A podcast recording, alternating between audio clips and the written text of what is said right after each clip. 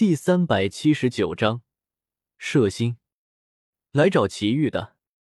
也就是说，夏谷还不知道纳兰帝国内发生的事情，应该也就没有上报给天蛇府。毕竟夏谷也不知道发生了什么事情，不可能冒冒失失就报上去。凉亭内，我陷入深思。眼下才过了二十天不到，我该怎么多拖延一段时间？萧炎才一星斗王。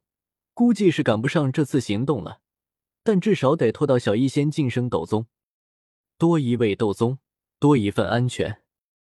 赵小友，祁玉兄就在我府邸内做客，但你这一路风雨兼程，风尘仆仆，还是先去沐浴一番，再去见祁玉兄为好。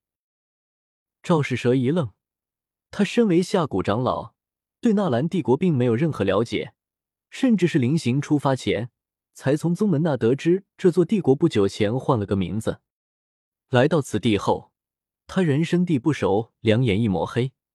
见我修为强大，为人和善，说话又好听，一时间也没有怀疑我。毕竟我修为高他太多，我要有什么歹意，为何不直接一巴掌拍死他？多谢纳兰前辈。赵世蛇拱手说道。他一路赶来，身上有些脏。精气神也不好，就这样去见一位太上长老，确实失礼，当即随侍女离去。下古来人，事情有些不妙。纳兰叶，你打算怎么做？在一旁静静旁观的小医仙柳眉微微蹙起，我苦笑一声：下古不算什么，只有奇遇一位斗宗，现在正被我软禁着。我现在都有信心一个人挑了下古山门。麻烦的是其身后的天蛇府，我现在得稳住下蛊，不惊扰到天蛇府，以谋求足够的成长时间。小医仙，你大概还要多久才能晋升斗宗？这我才刚刚突然到九星斗皇，需要几日时间稳固境界。他是恶难毒体，毒之大道天生就烙印在他肉身中，压根不需要去领悟天地大道。只需像魔兽那样修为到了，水到渠成就能晋升斗宗。要是修炼资源的供给充足，我应该能在六个月内达到九星斗皇巅峰，之后就能着手突破斗宗。他口中的修炼资源自然是毒药，他吃毒药就像别人吃灵丹妙药一样，能够快速吸收毒药内的毒，让修为迅速增加。六个月有些久。我若是给你提供一些高品阶的毒药，比如四品、五品，乃至六品的毒丹给你修炼，你能不能快些？四品、五品的丹药都很珍贵，六品的就更不用说了。小医仙虽还从没奢侈到大量使用这些高品阶毒丹修炼，此时便有些迟疑。若是恶难毒体能够支撑住，可以长时间吸收，不会出现消化不良的话。应该可以提前达到九星斗皇巅峰。好，我会找炼药师帮你炼制毒丹的。之后你就留在纳兰府邸内修炼，有我在旁边守护，也能避免出现什么意外。现在时间太紧，也只能这样了。不过小医仙的修炼若是出现什么不妥，我自然会叫停。还是小医仙更重要。这个肇事者，小医仙，你那里有什么毒药？可以让我控制他的心神吗？他的到来无疑打破了我的宁静生活，但却也是个好机会。如果能将他控制在手中，就能凭借他稳住下谷，稳住局势。控制心神？你是说让他成为你的傀儡？小医仙苦笑一声，摇头说道：“纳兰叶，这个我还真做不到。我手中倒是有不少毒药。”能让他求生不能，求死不得，或许可以强迫他臣服于你。我沉吟一声，否定了。下蛊背后是天蛇府，天蛇府有斗圣，这样可没法控制他，估计转头就叛变了。那我就没办法了。我的毒药能蚕食他的灵魂，让他变成吃色儿，也能让他瞎掉、聋掉、哑掉，全身瘫痪，但控制他的心神。这已经不是毒道了。小医仙脸上有些苦涩。这时，一道身影猛地掠来，一袭紫裙飘飘，身姿曼妙，正是之前回避的彩铃。我有一个秘法，可以控制他的心神。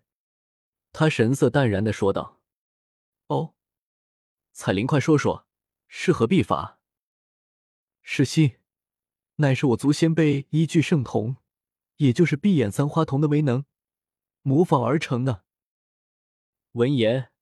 我心中不免升起一股淡淡的悲伤之意，却是想起了青灵那小丫头。我本以为自己能改变她的命运，但没想到是真的改了，竟然让她遭受一场无妄之灾，直接身死。青灵，我如今已成斗宗，一定会为你报仇的。圣童，据我所知，闭眼三花瞳只会出现在人族与蛇人族的混血儿身上。而你们蛇人不是歧视这些混血儿吗？实际上，人族同样歧视这些混血儿，所以蛇人族怎么会将闭眼三花瞳称为圣童？彩铃扫了我一眼，眼神格外冰冷。这是我蛇人族的事情，不需要你多问。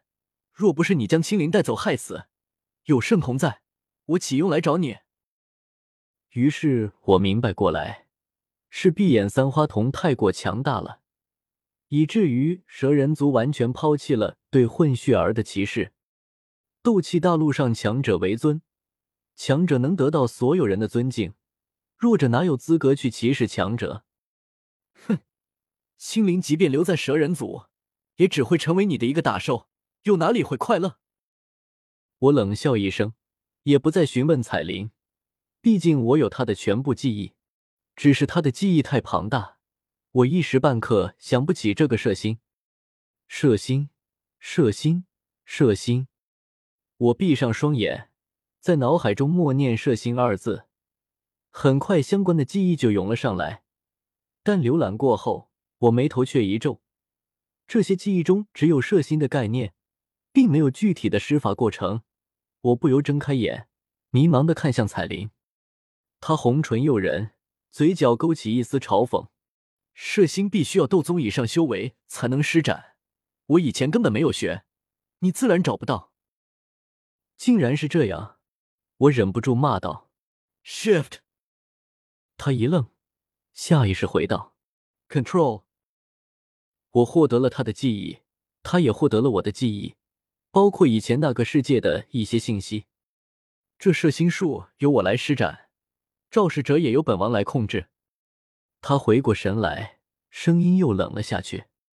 肇事者是下蛊的人，你控制他，你就不怕得罪下蛊和天蛇府吗？他可是下蛊的长老。肇事者现在很关键，最好能控制在我手中，而非彩铃，否则接下来我恐怕要受制于他。你都不怕，本王有何好怕的？彩铃冷笑一声。身上突然展露一股阴气，双眼一凝，沉声说道：“赵氏蛇已经洗完澡，快要出来了，我便先过去了。”他身形一晃，向赵氏者所在的地方掠去。我和小医仙连忙追上，同时心中暗暗嘀咕：彩铃怎么知道赵氏哲快洗完澡的？他该不会一直在盯着吧？咦，恶心心！三人联袂闯入肇事者所在的房间，他还在穿衣服，顿时被情况吓得浑身一哆嗦，惊慌问道：“纳兰前辈，发生什么事了吗？”彩铃根本不屑于他废话，身形一晃来到他身前，一掌按在他肩膀上，磅礴斗气涌动，瞬间将这小小二星斗王制住。他低头俯视着赵世哲的双眼。眼中闪起诡异的光芒，顿时让赵世哲宛如羊癫疯发作，浑身抖个不停。他双眼开始有血泪就出，接着是嘴巴、耳朵、鼻孔，七窍纷纷流血，颇为骇人。片刻后，彩铃终于将赵世哲放开，他早已经耗尽精力，整个人昏迷过去，砸倒在地板上，但没人理会他。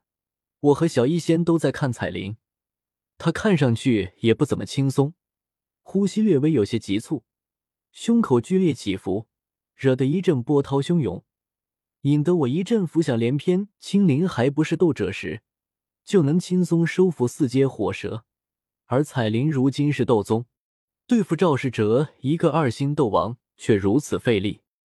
这射星远不如闭眼三花瞳，而且限制估计很大。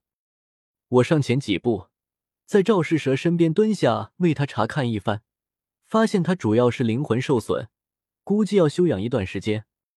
乘机给他服下两枚丹药，一枚疗伤的，一枚小医仙排毒丹。他虽然被彩铃控制了，但我也能随时要了他的小命。片刻后。赵氏折形转过来，他看向彩铃，低眉顺眼，恭敬说道：“见过主人。”他乖巧的不行，神态就好像我家看门的狗，带着点讨好意味，让我一阵惊奇。蛇人族不愧是出过斗圣，这底蕴远非我这个暴发户可比。彩铃看向我，说说吧，你想利用他做什么事情？我的计划很简单，就是利用他。让他回禀假消息，迷惑住夏谷，以此拖延时间。不过夏谷不是只有赵世哲一个消息来源，而且我也要稳住祁煜，别让这老家伙狗急跳墙。谁知道他有没有什么压箱底的手段？你回禀夏谷，就说祁煜发现事情不对，或许是木兰三老先动手，而纳兰帝国四人只是被迫反击，其中或有隐情。祁煜决定在纳兰帝国调查一番。等消息发出去后，你再去木兰帝国那边，将与此事有关的人员召来纳兰帝国待审。